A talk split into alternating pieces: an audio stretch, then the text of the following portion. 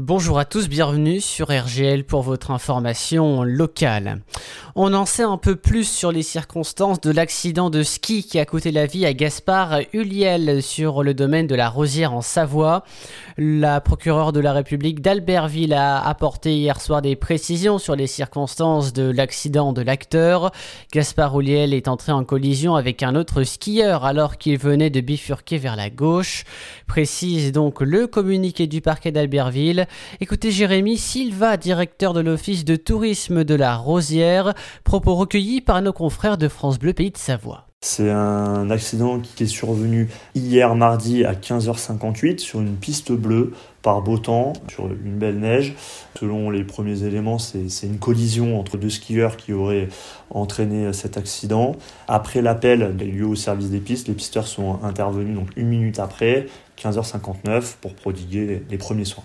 Ce n'est pas une zone particulièrement accidentogène, on est sur une, piste bleue, une piste bleue, même une séparation de deux pistes bleues, donc une piste de, niveau moyen, euh, il faisait beau, la neige était bonne, euh, pas de, de conditions particulières. C'est pas un endroit qui est particulièrement accidentogène, c'est la première fois qu'on a un accident euh, aussi grave à cet endroit-là. Effectivement, il y a une collision, donc forcément, M. Yel a percuté ou a été percuté par une deuxième personne. Ce qu'on peut dire, c'est que la deuxième personne, elle, n'est pas dans, le même état que, que malheureusement Gaspard Huliel. Il n'a pas été héliporté, donc, euh, donc voilà, mais aujourd'hui, cette personne-là est auditionnée pour l'enquête.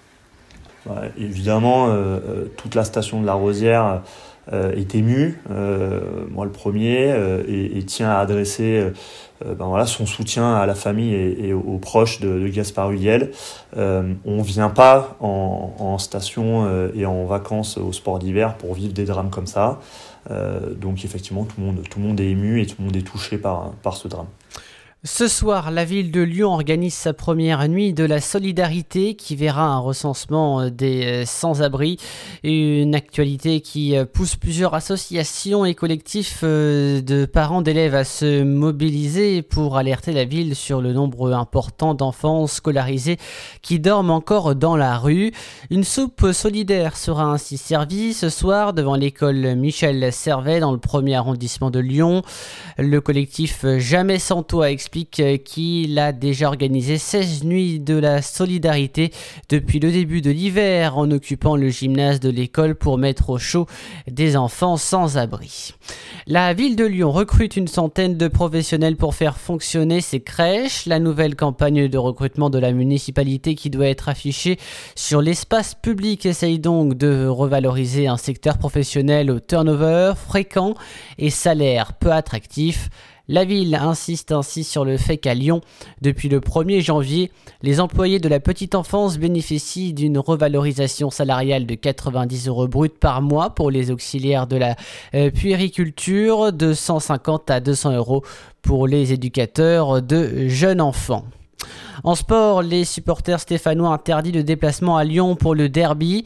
Par ailleurs, la possession, le transport et l'utilisation de tout pétard ainsi que la possession et le transport de boissons alcoolisées seront interdits à l'intérieur et aux abords du Groupama Stadium, précise également la préfecture du Rhône. Et puis pour clôturer cette édition, Rémi Coste a remporté pour la sixième fois de, de sa carrière la Grande Odyssée Savoie-Mont-Blanc. Vainqueur de cette 18e édition, le Français conserve sa couronne pour la quatrième année consécutive. Pendant les 12 jours de course, il a su résister au musher allemand pour conserver son titre pour la quatrième année consécutive. Donc, fin de cette édition.